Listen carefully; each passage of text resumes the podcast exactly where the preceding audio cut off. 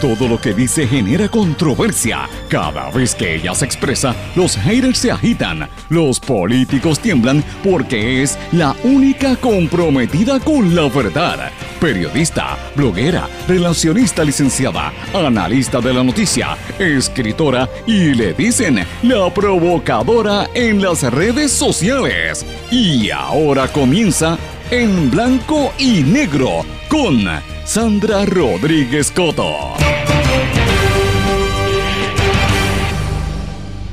A 70 años de Lela, realmente, ¿dónde estamos? Bienvenidos a su programa en blanco y negro con Sandra para hoy lunes 25 de julio de 2022. Les saluda Sandra Rodríguez Coto.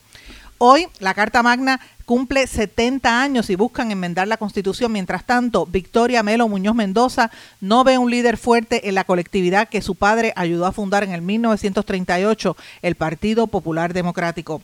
Protesta hoy con un bombazo a las 5 de la tarde en el parque en el condado en contra de los desplazamientos y de la venta de ese lugar. La Organización Mundial de la Salud declara el brote de la viruela del mono como una emergencia global y en Puerto Rico aumentan a 13 los casos confirmados con esta viruela del mono. La Comisión Anticorrupción en la Cámara sigue de cerca la pesquisa contra Héctor Joaquín Sánchez. La empresa a cargo de la investigación es la misma que investigó la aparición en la Comisión Estatal de Elecciones de furgones con ayuda para los afectados por los huracanes Irma y María. Mientras aumentan los asesinatos y la violencia, la policía tuvo 8.485 bajas desde el año 2010. Apresan a un hombre de 49 años por embarazar a una menor de 13. Comunidades dominicanas denuncian continuo discrimen por parte de la policía, pero Departamento de Seguridad Pública asegura que sus protocolos son efectivos. Yasmín Camacho Quinn gana medalla de bronce en el Mundial de Atletismo celebrado en Oregon. Pekín envió en privado claras advertencias a Washington sobre la posible visita de Pelosi a Taiwán y el Papa comienza su viaje penitencial a Canadá para pedir perdón por los abusos cometidos por sacerdotes y monjas. Vamos a hablar de estas y otras noticias hoy en su programa en blanco y negro con Sandra. Este es un programa independiente, sindicalizado, que se transmite a través de todo Puerto Rico en una serie de emisoras que son las más fuertes en sus respectivas regiones por sus plataformas digitales, aplicaciones para dispositivos móviles y redes sociales. Estas emisoras son la cadena WIAC que la componen WYAC 930 AM Cabo Rojo Mayagüez, WISA WISA 1390 AM desde Isabela y WIAC 740 en la zona metropolitana. Nos sintonizan también por WLRP 1460 AM Radio Raíces, La Voz del Pepino en San Sebastián, por Radio Grito 1200 AM Lare 93.3 FM en Aguadilla, 92.1 FM Arecibo Ponce y por X61 que es el 610 AM y el 94.3 FM Patillas, Guayama y todo el sureste y este del país. Vamos de lleno con los temas para el día de hoy. En blanco y negro con Sandra Rodríguez Coto.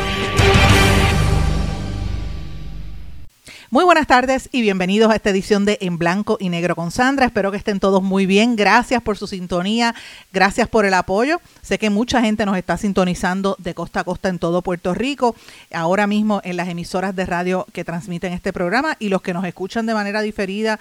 Una vez esto se graba, se sube a las plataformas digitales. Tenemos mucha gente en la diáspora que continuamente están pendientes a este trabajo también a los amigos latinoamericanos que nos sintonizan en varios países de Centro y Suramérica. Muchísimas gracias siempre por su mensaje.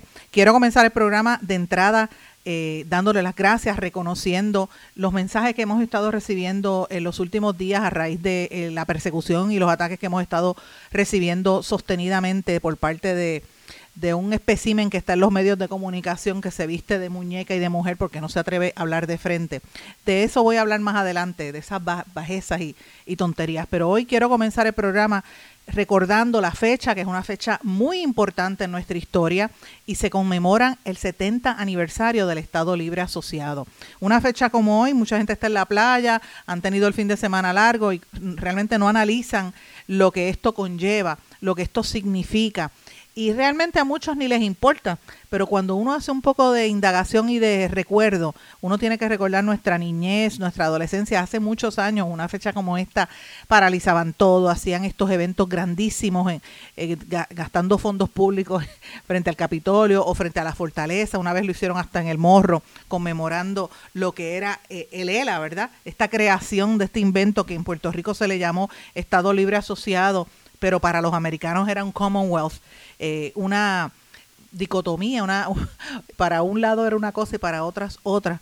Y realmente eh, con el pasar del tiempo y con las decisiones de políticos y de los tribunales en los Estados Unidos, particularmente del máximo foro supremo a, a nivel de la nación americana, se ha ido desmontando y desmoronando lo que era este, este invento que se había creado para tratar de esconder la colonia, porque esa es la palabra real eh, y uno tiene que reflexionar dónde estamos. Hoy el liderato del Partido Popular se va a estar reuniendo, ¿verdad?, en el Capitolio, un, liderato diezmado, que ya deben estar en, medio de las actividades, pero eh, que, que, se distancia mucho de lo que esto fue hace muchísimos años. Y uno tiene que reflexionar dónde es que estamos a 70 años de Lela realmente, con una Junta de Control Fiscal que nos gobierna, que le quita el dinero a los puertorriqueños para dárselo a sus negocios, porque eso es así, a los miembros de la Junta que tienen sus negocios, a sus abogados, a sus asesores que se han llevado millones de dólares y han dejado en la ruina a miles de personas del sector privado por años que los dejaron en, en el abandono total y luego ah, fueron contra los empleados públicos del país, que nos han estado cortando servicios precisamente para mantener un, una un gobierno ficticio que vota el dinero en cosas que no interesan, pero claro, le pagaron más más eh, más que más temprano que a nadie. Los primeros en recibir su chequecito fueron los bonistas buitres, porque es así. ¿Dónde estamos a 70 años de Lela con un gobierno compartido que están más pendientes a conseguir sus contratos y montar sus negocios, ya sea del cannabis o de las asfalteras o de los contratistas con el gobierno y el pueblo que se fastidie? Porque es así con políticos que miran para el lado, con la destrucción de nuestro medio ambiente, que han creado un paraíso fiscal para extranjeros que nos van desplazando con la gentrification, la gentrificación y la dichosa ley 60 antes leyes 2022 y el blockchain y los engaños y la venta de parques y bosques y playas. A 70 años de Lela nos enfrentamos a una criminalidad rampante con policías de brazos caídos, una fuerza policial diezmada que se utiliza y se emplea para ir en contra de la gente cuando protesta, pero que a la hora de la verdad, cuando el ciudadano necesita ayuda, va al cuartel y no aparecen porque no hay policías. En un país a 70 años de Lela, donde impera la violencia, donde se asesinan mujeres, violan niñas, preñan niñas, sus familiares, porque no existe un departamento de la familia que atienda con premura esto y que le dé prioridad a la emergencia social que vive nuestro país, al problema de salud mental, con una población envejeciente abandonada. A 70 años del ELA estamos así. Ah, pero claro, como vamos a poder ver los conciertos de Bad Bunny por la web, pues mira, la gente se olvida del resto.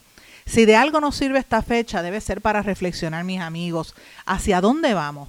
¿Cómo, ¿Cómo estamos como pueblo? ¿Qué es lo que nosotros queremos? Tenemos a los mejores hombres y mujeres tomando nuestras decisiones en el gobierno.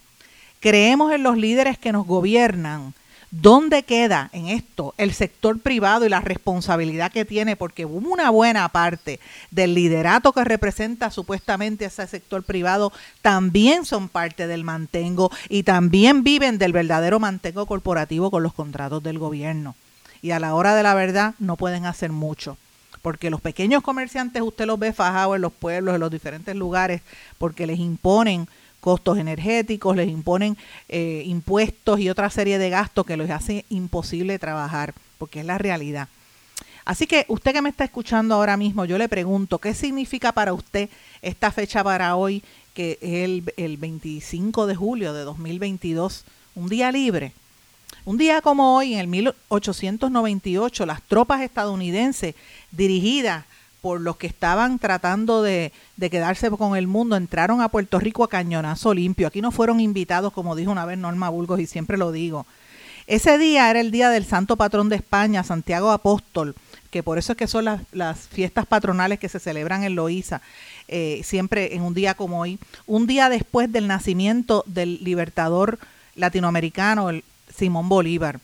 Esta fecha de la invasión no fue escogida al azar, era un mensaje claro porque los Estados Unidos en aquel momento querían humillar a España, no solamente con la derrota de la guerra hispanoamericana, que eso podríamos hablar hasta días y días sobre ese tema y, cómo se originó y qué fue lo que pasó, ¿verdad? Pero también era una demostración de la superioridad de, de que, por ejemplo, venían estas fuerzas protestantes contra la anquilosada religión católica española, que era la que imperaba en lo que quedaba ya de las colonias del hemisferio. Pero también era para imponer a los que vivían aquí, a los nativos, a los indígenas en Puerto Rico, eh, una superioridad racial y étnica. Y, y, no podemos olvidar nuestra historia, porque usted que me está escuchando, y si no me cree, vaya a los libros de historia, hasta los primeros 30 años después de la invasión americana, querían forzar en Puerto Rico a desaparecer la población, ya sea inyectándoles cáncer como hacía el doctor Cornelius Rhodes o a obligar a la gente a aprender inglés. Y por eso es que, por ejemplo, por ejemplo Pello Merced, eh, Pello Merced enseña inglés, un libro eh, genial, un cuento genial de Abelardo Díaz Alfaro, lo resume de esa manera, cómo se impuso una cultura distinta y trataban de, que, la gente hablara inglés, pero no pudieron contra la cultura que ya existía del pueblo puertorriqueño. Así que es un día memorable, un día importante, pero tampoco podemos olvidar que un día como hoy, que esto es importante, se conmemora también los asesinatos políticos el 25 de julio de 1978, donde dos jóvenes puertorriqueños, Carlos Soto Arribí y Arnaldo Darío Rosado, trataron de hacer un, un señalamiento precisamente de lo que es la colonia y obviamente ellos querían hacer un evento ilegal en el Cerro Maravilla, iban a tumbar unas torres, ese era el argumento, pero no tenían prácticamente equipo y cuando llegaron allí lo que tenían era un asesinato porque fueron emboscados por la corrupción que había y habitaba al interior de la policía de Puerto Rico bajo la unidad de inteligencia que ahora en el 2022 han querido reactivar y lo hemos dicho públicamente, no lo he dicho yo, lo ha dicho el, secretario de Seguridad Pública, que la han reactivado para ir en contra de las personas que, que, ¿verdad?, investigan y que protestan contra nuestro país. Y esto, de los sucesos del Cerro Maravilla, no podemos olvidarlo, señores, y en días recientes lo hemos estado recordando por la muerte de nuestro querido amigo Manny Suárez, que le precedió, ¿verdad? Después de varios meses que había muerto Tomás Estela, los dos periodistas que investigaron esos sucesos, pero particularmente Manny, que en paz descanse, que fue mi mentor, que escribió sus libros de, de ese proceso de cómo el gobierno quiso ocultar lo que de verdad pasó allí, que no era casualidad que se hiciera ese evento ese mismo día de asesinatos políticos en nuestro país. Así que hoy es un día importante, se conmemoran 124 años de haber sido invadidos, pero seguimos en muchos aspectos bajo el mismo régimen colonial. Esto es una ignominia para nuestro pueblo. Eh, hay gente que, que, va a Guánica y se arrodillan y, y, y le rezan y le, y le aplauden a la piedra donde se conmemora la invasión. Pero nosotros tenemos que ponernos a analizar, ¿es esto lo que nosotros queremos?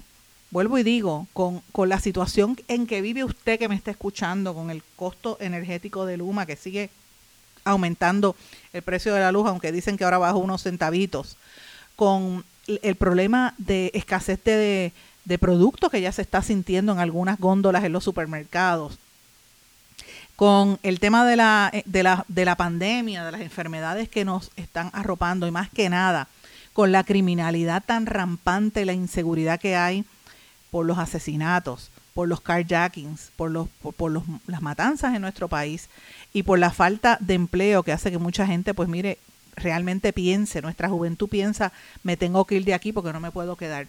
Eso es lo que nosotros tenemos que reflexionar.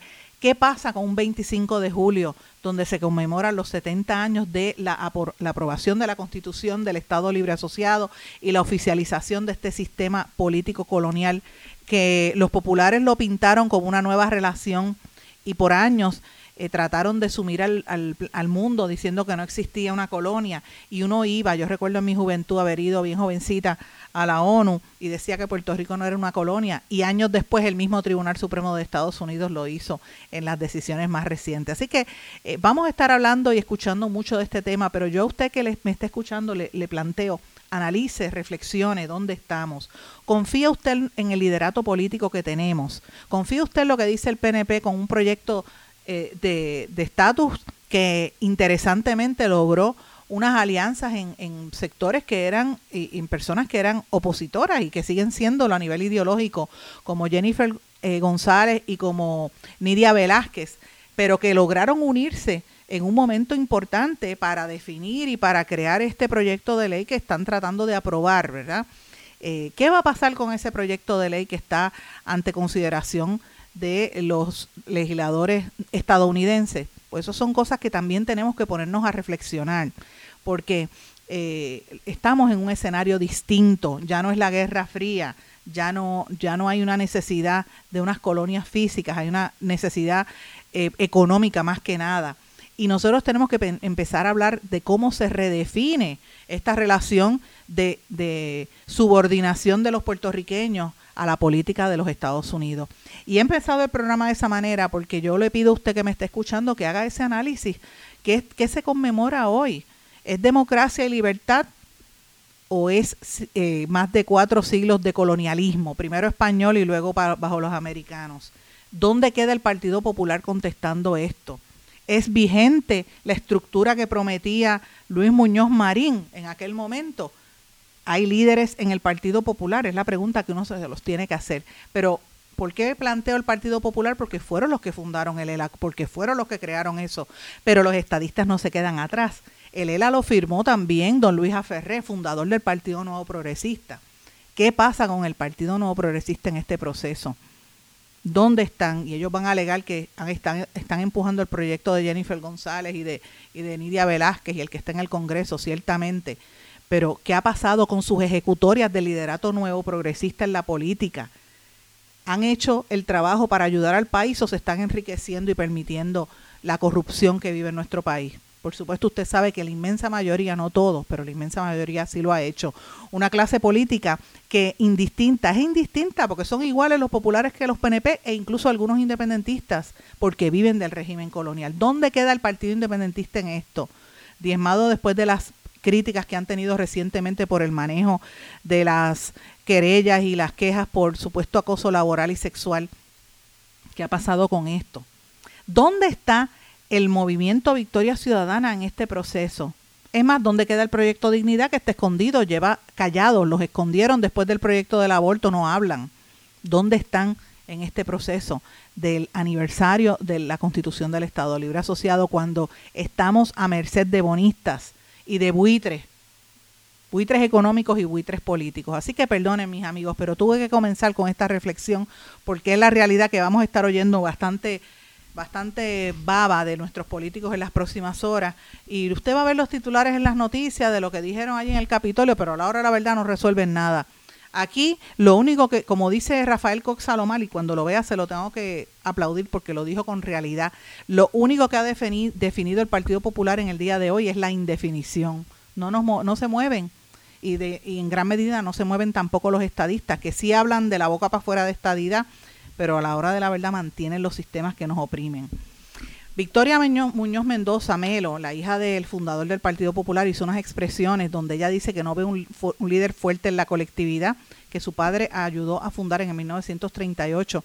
Melo fue presidente del Partido Popular, fue aspirante a la gobernación. Ustedes recordarán que participó en aquella contienda en la que en el 1992 ganó eh, Pedro Rosselló González, que le sacó la lengua y se burló de ella en cámara. Ustedes recordarán, eso es imborrable en la historia de nuestro país, demostrando la ¿verdad? los prejuicios de género que siempre han existido, pero Victoria eh, Melo es una mujer muy fuerte, yo la tengo el, el honor de haberla conocido y compartido con ella en varias ocasiones, primero en mi trabajo periodístico y luego coincidíamos cuando yo me peinaba en, la, peluquería, en la peluquería y solíamos conversar, una mujer muy seria, y cuando ella te dice que no hay liderato, que no hay un líder fuerte, porque es evidentemente que no lo hay. ¿Dónde está el Partido Popular? ¿Irá a desaparecer esta, esta organización política? Esas son preguntas que tenemos que ir haciéndonos, ¿verdad? Como pueblo. Y, ver cómo se conmemora esta actividad del día de hoy, que como dije en el, en el Capitolio se va a estar eh, y se ha estado celebrando desde tempranas horas de la mañana lo que ocurre allí. De hecho, se iba a abrir una, una terraza en honor de, de Ronnie Jarabo, quien fue presidente de la Cámara de Representantes, y hay otra serie de eventos pero mucha gente ya está hablando de la necesidad de que se empiece a enmendar la constitución. Obviamente, todo político quiere que lo recuerden y que aparezca en los libros de historia como uno de los que trabajó en una asamblea constituyente. Pero eh, esto yo lo veo bastante difícil, eso no es una prioridad ahora mismo ante la realidad que vive nuestro país algunos constitucionalistas y, políticos quieren que se enmienden cosas en temas como la política de, cibernética, la realidad de los derechos civiles de la mujer, por ejemplo, de los de los grupos eh, más marginados, por ejemplo, la LGBTQ, que ha logrado unos accesos eh, y unos derechos que, que, se reconozcan, ¿verdad?, por decisiones del Tribunal Supremo de los Estados Unidos. Así que son esas cosas que quizás se podrían incorporar a una nueva constitución no es ajeno. Hay algunos países, Chile está haciendo una nueva constitución y hay otros países que la han enmendado en América Latina recientemente, pero Estados Unidos no la toca, la suya. Eh, lo que yo creo que es más importante que tendríamos que definir en una nueva constitución es si vamos a seguir con este proceso de, subordinación al modelo de los, del gobierno de los Estados Unidos. Y en la medida en que eso no se resuelva, pues mire, toda discusión sobre poder tocar la constitución de Lela, yo la veo bastante leja, lejana. Esa es mi opinión, ¿verdad? Si usted está de acuerdo o no está de acuerdo conmigo, me lo deja saber. Pero yo francamente pienso que no vale la pena ni siquiera hablar de ese tema porque eh, con la realidad que estamos subordinados a lo que diga el Congreso, pues no hay nada de qué hablar. Mientras tanto, señores, hoy también se va a estar llevando a cabo otra serie de eventos. Hoy va a haber un bombazo, como le llaman, una protesta con bomba. No es que van a poner bombas ahí de explotar, me refiero bombazo de bomba y de la música bomba autóctona de Puerto Rico que van a estar protestando en el Parque del Condado contra los desplazamientos y contra la gentrificación. Eh, y la protesta empieza a las 5 de la tarde. Eh, en contra, es una protesta que se va a hacer contra el Departamento de Transportación y, Obras Públicas y el municipio de San Juan. La organización que lo está coordinando es Concertación Ciudadana y de acuerdo al portavoz, dice que lo que están tratando de hacer es una estrategia de privatización de nuestros espacios comunes porque nos quieren sacar, pero de aquí no nos vamos. Ellos han criticado al empresario Brock Pierce, que tiene propiedades en el Viejo San Juan, en Miramar, en Vieques, Patillas, Guayama. También critican a Logan Paul, a quien acusan de ser un desplazador, y apuntaron los cañones contra Blanca Pierluisi, casada con el hijo del gobernador Pedro Pierluisi, que fundó Corcorán una de las cuales, una entidad a través de las cuales se están vendiendo comunidades enteras en pedazos y estoy citando un comunicado de prensa. Así que eso es parte de lo que se va a estar discutiendo hoy. Pero señores, antes de terminar este segmento, yo quiero traer un tema que para mí es súper importante. La Organización Mundial de la Salud declaró el brote de la viruela del mono como una emergencia global. Eh, y esto lo hicieron, me parece que fue el sábado, porque dice que está creciendo eh, ¿verdad? dramáticamente la cantidad de personas infectadas con el, el monkeypox, como le llaman, una viruela para la cual existía una vacuna, pero que generaciones posteriores, como eso se desapareció, pues prácticamente no se volvieron a vacunar. En, pero en Puerto Rico esto es importante, señores. Aumentaron a 13 los casos confirmados de esta viruela del mono. De esos 12 corresponden a personas que viven en Puerto Rico y a un viajero. Esto lo confirmó la epidemióloga del Departamento de Salud, Melissa Marzán, y lo anunció. Dice que ya las personas están eh, eh, confirmadas y están bajo investigación. Eh, y obviamente esto nos tiene que poner a pensar. Hay una vigilancia de lo que está, lo que ha estado ocurriendo y, y uno dice, bueno, pero, pero ¿qué está pasando en nuestro país? Porque es que, y en el mundo. ¿Es esto que de verdad se está regando o esto son guerras biológicas? Yo no sé, pero lo cierto es que usted se tiene que cuidar.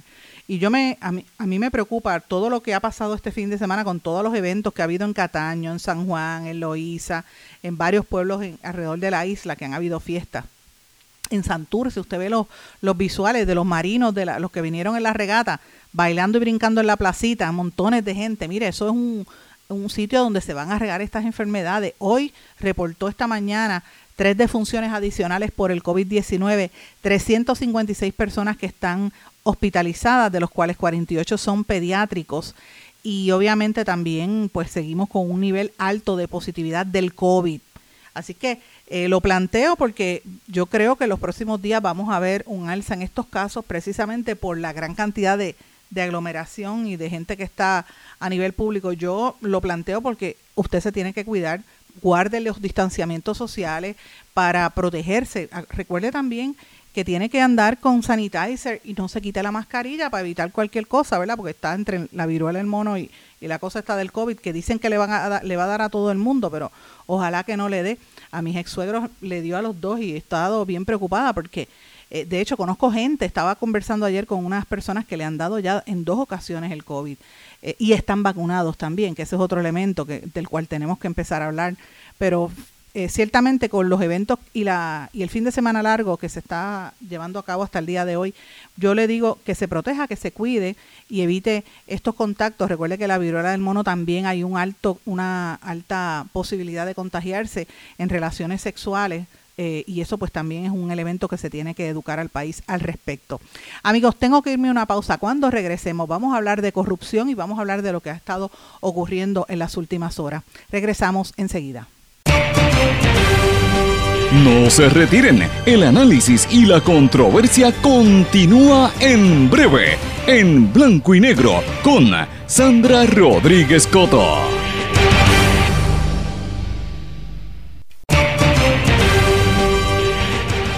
Ya regresamos con el programa de la verdad, en blanco y negro, con Sandra Rodríguez Coto.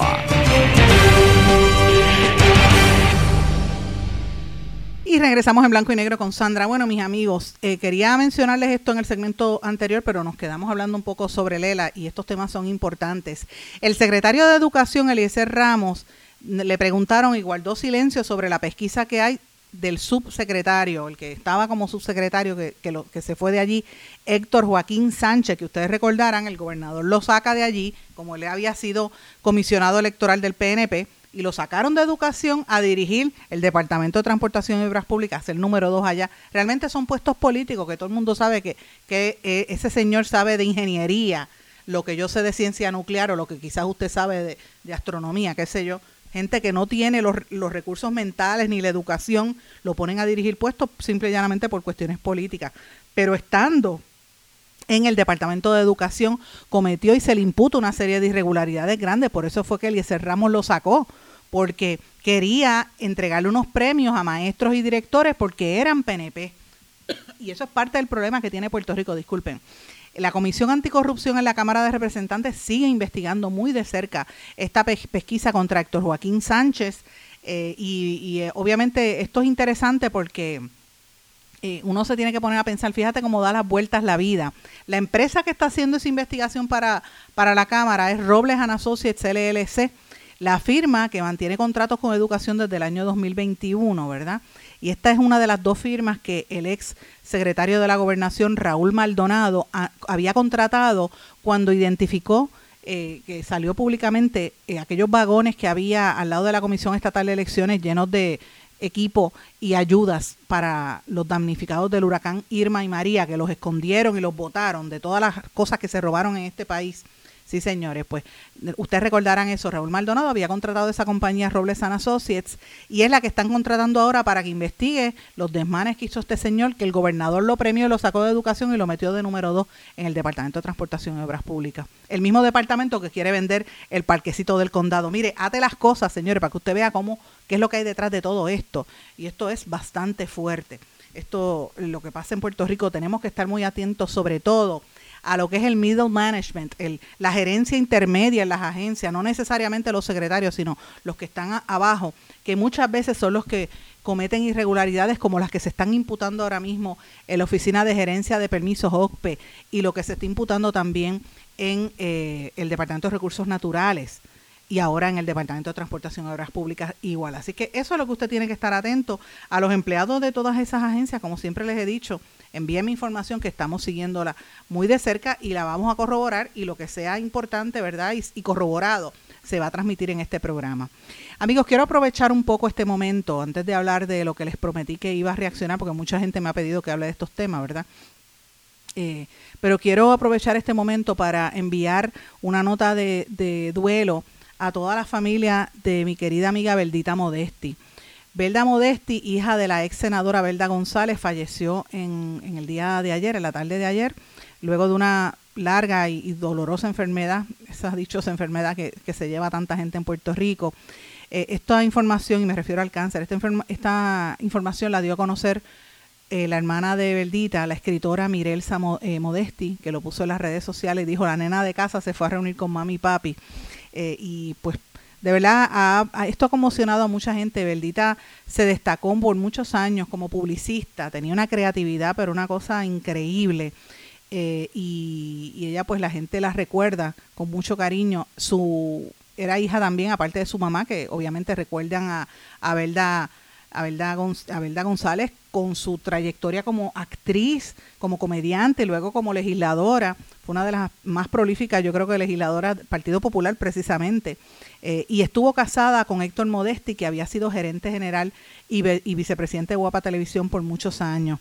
Beldita tuvo tres hijos, Sebastián, Miguel y Sarita, y obviamente eh, tengo el honor de haber sido amiga de ella, de haber compartido muchísimo con ella en su casa.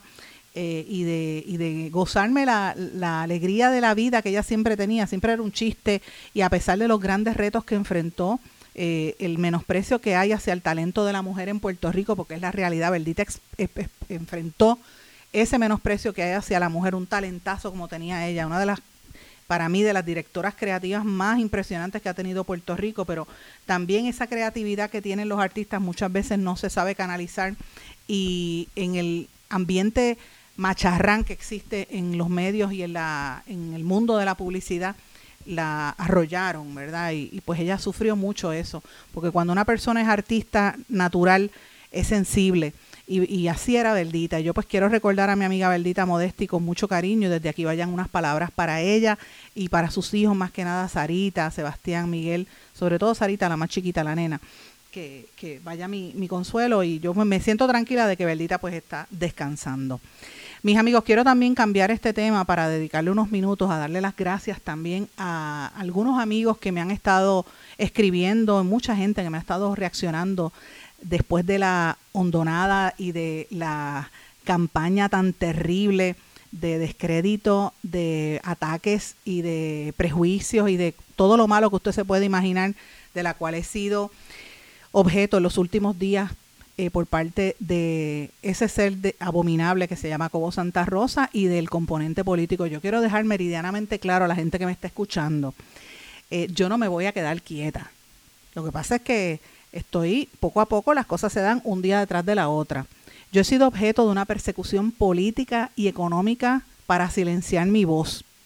Y el objetivo es borrar la fiscalización periodística que hemos estado haciendo contra viento y marea sostenidamente de manera independiente por un montón de años a través de nuestras plataformas digitales y de este programa de radio que como siempre digo es un programa independiente, a nosotros no nos paga nadie, a nosotros no estamos ahí detrás de, intereses comerciales.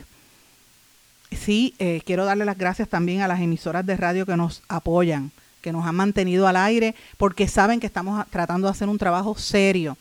Pero como parte de esto he sido objeto de múltiples campañas concertadas entre elementos políticos y sus aliados para tratar de amenazar no solamente mi estabilidad eh, laboral, ¿verdad? O, mi ética y mi trabajo como periodista, sino más que nada mi seguridad física y la seguridad de mi familia, que están promoviendo el acoso, que están promoviendo la mofa, la burla, el dañar la reputación a través de la televisión y las redes sociales, Cobo Santa Rosa en su programa me ha dicho mona, me ha dicho negra, me ha dicho gorda, loca, hipócrita, charlatana, buchinchera, cuanto epíteto usted se quiera eh, pensar, ¿verdad? Eh, yo no, no veo una andanada tan fuerte, yo creo que desde, desde los años que él estuvo persiguiendo a la compañera, a la queridísima compañera Carmen Jovet, a quien quiero y distingo y aprecio con todo mi corazón de toda la vida, no es de ahora. Carmen también fue objeto de muchas humillaciones de parte de Cobo Santa Rosa eh, al igual que mi querida amiga Belén Martínez Cabello, que también desde aquí le envío un gran abrazo. Yo creo que en el caso más reciente mío es evidente que lo que estoy enfrentando, que no lo ha pasado ningún periodista puertorriqueño en décadas, eh, y Puerto Rico se va a enterar poco a poco lo que hemos estado enfrentando calladitas y solitas pero poco a poco se van a estar enterando. Y esto viene porque nosotros hemos fiscalizado consistentemente a los gobiernos que han estado de turno, que da la casualidad que son PNP.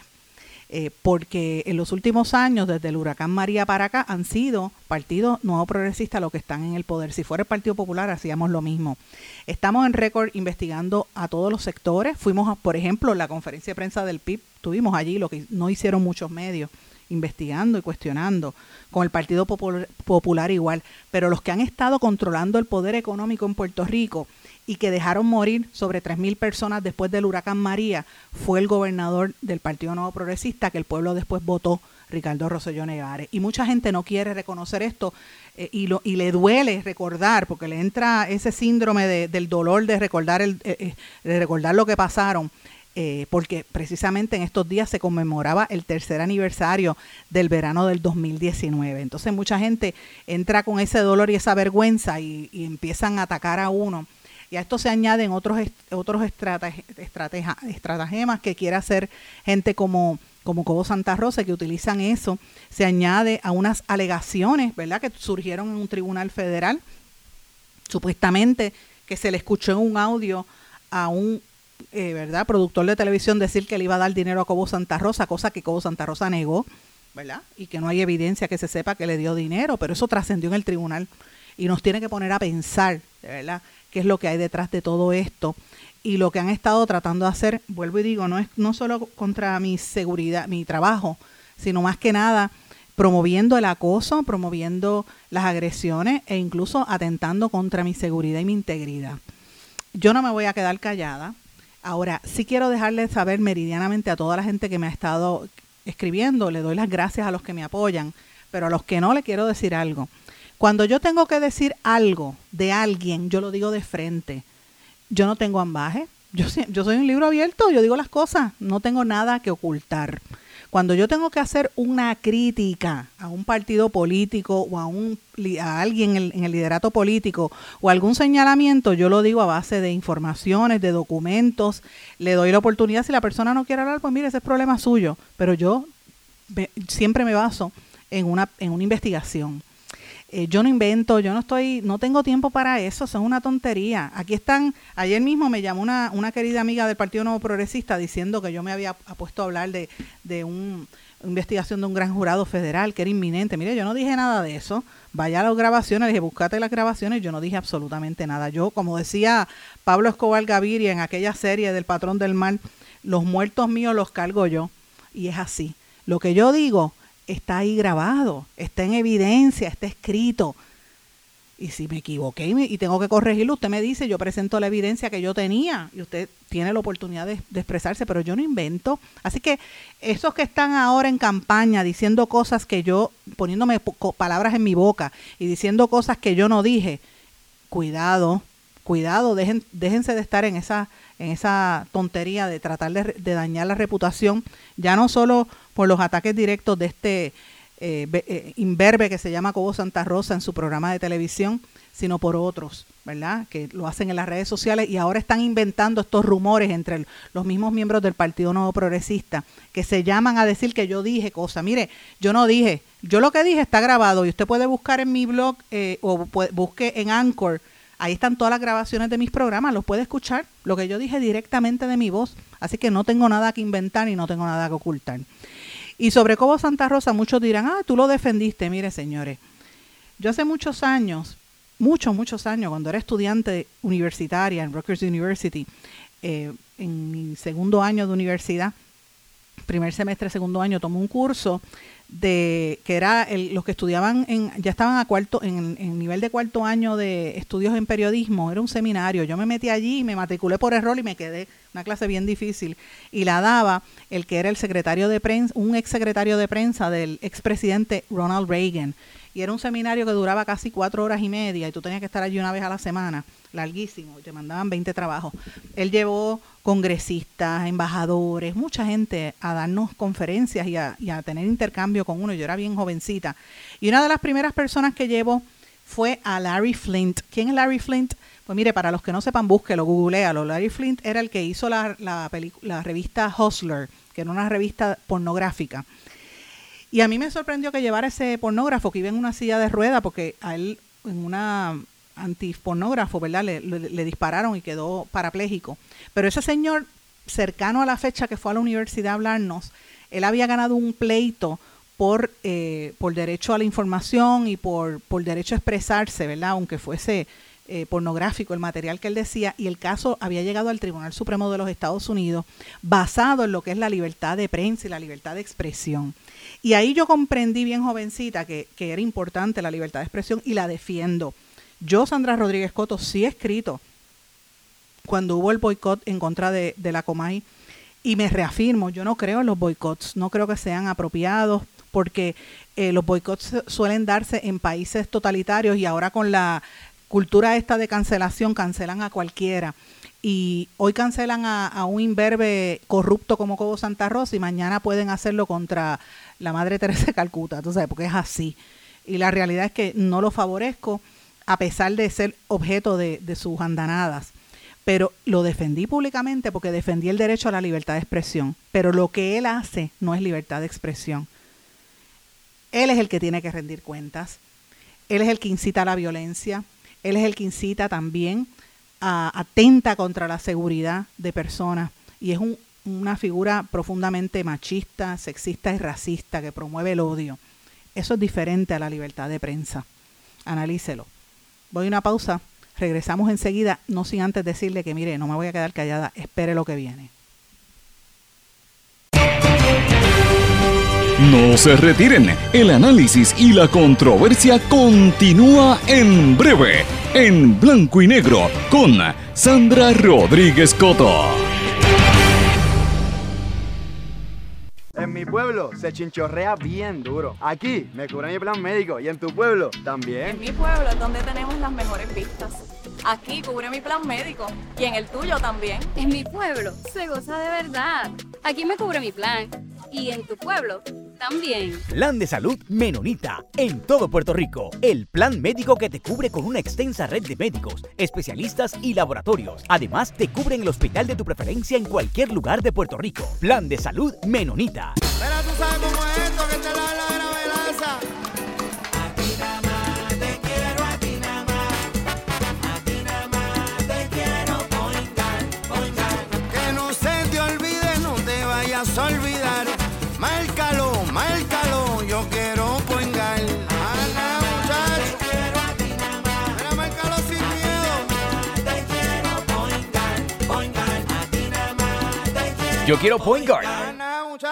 Quites el dolor de cabeza con sus obligaciones de contabilidad con los servicios que presta Villalba y Villalba Company. Directo, personal y con sensibilidad humana. Lo que se busque un verdadero asesor de contabilidad para todo tipo de servicio de contabilidad, pago de IBU, pago de nómina, informes trimestrales y anuales y otros. Ofrecen servicio directo personalizado. Villalba y Villalba Company. Para orientaciones, su teléfono el 939 336 5774 939-336-5774. Y ya regresamos con el programa de la verdad en blanco y negro con Sandra Rodríguez Coto. Regresamos en blanco y negro con Sandra. Bueno, mis amigos, Yamin Camacho Quinn ganó la medalla de bronce en el atletismo en el Mundial en Oregón. Eh, esto es un triunfo para Puerto Rico, me parece que es una noticia bien importante, aunque llegó en un tercer lugar, ciertamente el, Mundial de Atletismo es lo máximo. Eh, y no es la primera vez que puertorriqueños han estado allí, antes de esta medalla de, de Yasmín Camacho Quinn. Eh, Puerto Rico había ganado dos, dos medallas de plata cuando Javier Coulson, ustedes recordarán, en los mundiales de 2009 y de 2011 y Coulson también tiene un sexto lugar en el mundial que se, se, celebró en Moscú en el 2013. O sea que Puerto Rico ha tenido representación eh, más cercana y yo me alegro muchísimo por, por ella, por Puerto Rico, ¿verdad? Quedó en tercer lugar, pero cuando corre con estas nigerianas, ya usted sabe que es bien difícil. Sin embargo, pues el hecho de que ella se reafirme, aunque hable inglés, pero se reafirme en su cultura, la cultura de su madre, y que ella quiso competir por Puerto Rico, pues eh, siempre recordemos eso. Yo sé que hay gente que lo señala, pero la realidad es que uno es de donde se sienta que es, de donde nace y de donde, no necesariamente de donde nace, sino de donde nace de nuestro corazón. Yo siempre recuerdo unas columnas que escribí hace muchos años, que de hecho me gané premios por eso cuando estaba en el Nuevo Día, que hablaba de qué es ser puertorriqueño, la nacionalidad. Y yo siempre decía, mira, más puertorriqueño que Tony Croato, pues mira, yo dificulto que haya alguien así. Porque, y él era croata, argentino, italiano, o sea, él era de por allá, pero se creía más puertorriqueño que muchos que están por ahí renegando lo que son. Así que uno es de donde se sienta. Y Yasmín Camacho Quinn, pues mira, es puertorriqueña, punto, parte de nuestra, de, de nuestra extensión, precisamente por los problemas coloniales que se han tenido que ir de aquí tanta gente y tenemos más población fuera de aquí que allá. Pero bueno, señores, pero aparte de esa noticia que ha sido buena y nos debe llenar el corazón, también hemos tenido algunas noticias que no son tan buenas en estos días. Eh, está reportándose que la policía tuvo 8.485 bajas desde la década del 2010 y que enfrenta muchas dificultades para reclutar eh, candidatos. Esto tiene que ver por policías que se han ido en jubilación forzosa y otros que sencillamente se van en licencia y se van a, trabajar en Estados Unidos y no regresan, además de los créditos que le exigen para poder ser policía, ¿verdad? Y a esto usted le añade las bajas año tras año, la, la política de brazos caídos y francamente es, es penoso. Y esto pues uno como sociedad tiene que analizarlo, ¿verdad? Porque uno dice, bueno, como está la criminalidad en Puerto Rico, que sigan eliminando policías y yéndose gente, pues esto es sumamente preocupante cuando vemos cómo está el nivel de violencia. De hecho, este fin de semana, ayer, creo que fue ayer por la tarde, encarcelaron a un, a un tipejo, porque es que es la palabra que se me ocurre, un tipejo, un agresor identificado como Carlos Soto Rivera, que violó a su hijastra y le embarazó una niña de 13 años que no se sabe si ella va a poder abortar, si no me equivoco, ¿verdad? Pero una menor tan chiquita, eh, se le impuso una fianza de 300 mil dólares a él y estaban investigando a la madre. Esto, es, esto, este tipo de crímenes era bien común en Puerto Rico y todavía se siguen dando y demuestran, pues mira, que no están ahí los sistemas para identificar estas crisis a, tiempo, ¿verdad? Vuelvo y digo, ¿dónde estaba el Departamento de la Familia? Pero ¿dónde estaban los vecinos que no se daban cuenta de eso? Es lo que yo pregunto. Y la policía actuó o vino a actuar ahora cuando ya se sabía lo que le pasa a la menor de edad. Eh, y esto pues lo traigo también a colación porque las comunidades dominicanas han estado también haciendo unas denuncias recientemente sobre el discrimen que reciben de parte de la policía que no, no, se detiene. El portavoz del Comité Dominicano de los Derechos Humanos, José Rodríguez, dijo que en una vista pública que hubo la semana pasada que siguen persiguiéndolo. Entonces, pues usted añada esto a la reforma de la policía, ¿verdad? ¿Y qué ha pasado en torno a esto? Pues mira, no mucho. Y obviamente, pues son temas que nosotros tenemos que empezar a hablar eh, de cosas importantes.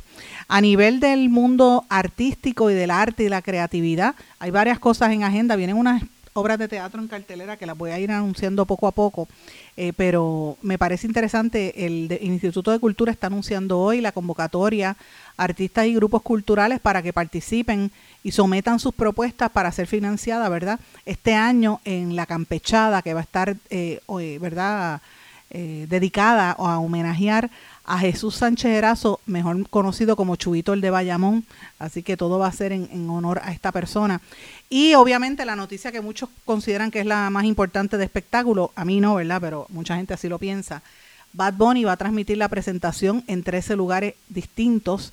Va a tener tres conciertos los días 28, 29 y 30 de julio en el Coliseo de Puerto Rico, que ya se vendió, pero van a tener eh, unas eh, pantallas gigantes en lugares como la Placita Santurce, el Distrito T-Mobile, en Aguadilla, eh, también en la Plaza eh, Plácido Acevedo de Aguadilla, el Pabellón de las Artes en Barranquita, en La Guancha en Ponce, en el Poblado de Boquerón. O sea, la gente que no pueda llegar al, al, concierto o que no pudo comprar los boletos, la van a poder ver ahí.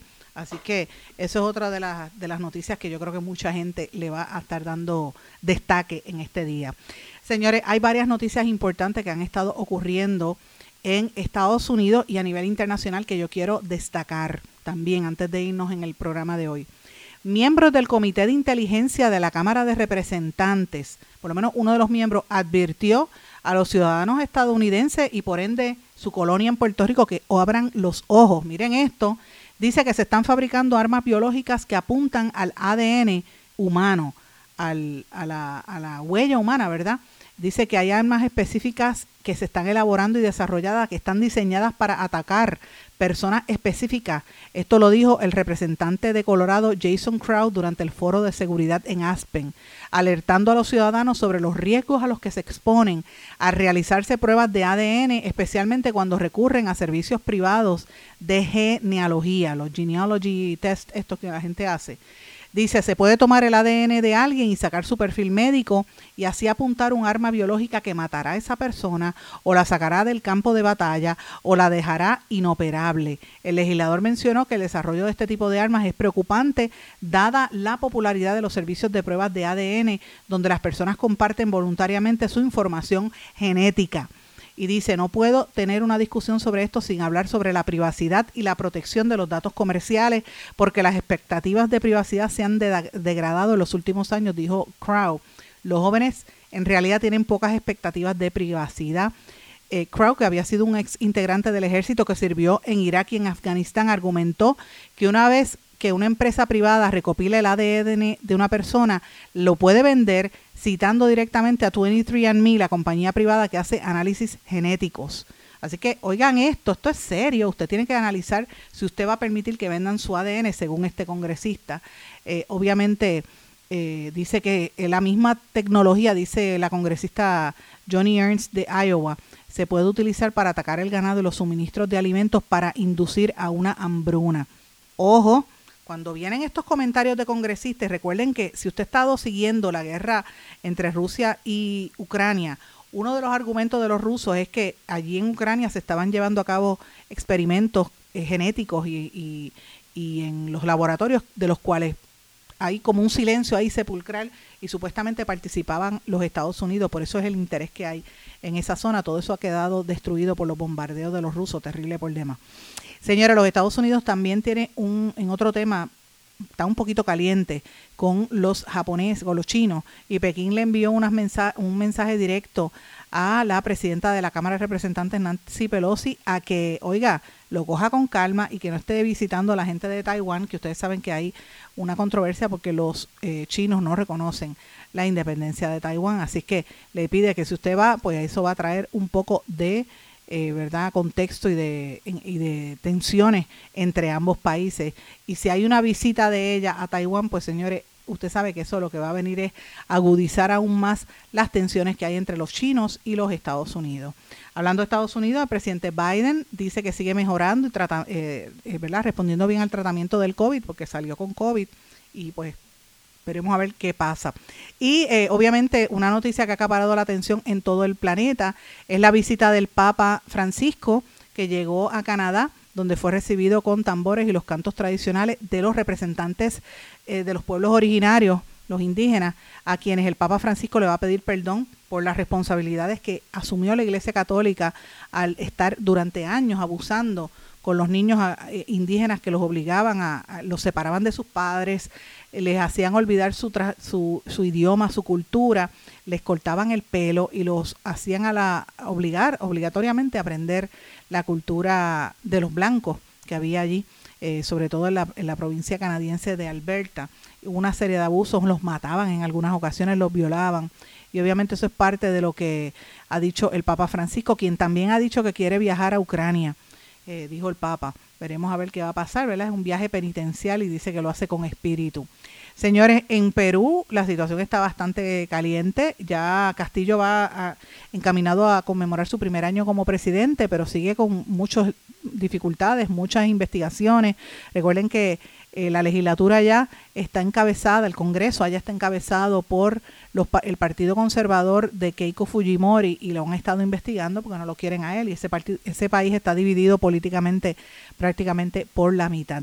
En Panamá siguen las protestas y los empresarios están preocupados porque dicen que el, el costo es incalculable, el costo económico, el impacto que han tenido el bloqueo de carreteras, las protestas y todo lo que ha estado ocurriendo en las últimas tres semanas por el alto costo de vida pues obviamente han sumido al país centroamericano en una crisis eh, parecido a lo que se vivió en Puerto Rico, ¿verdad?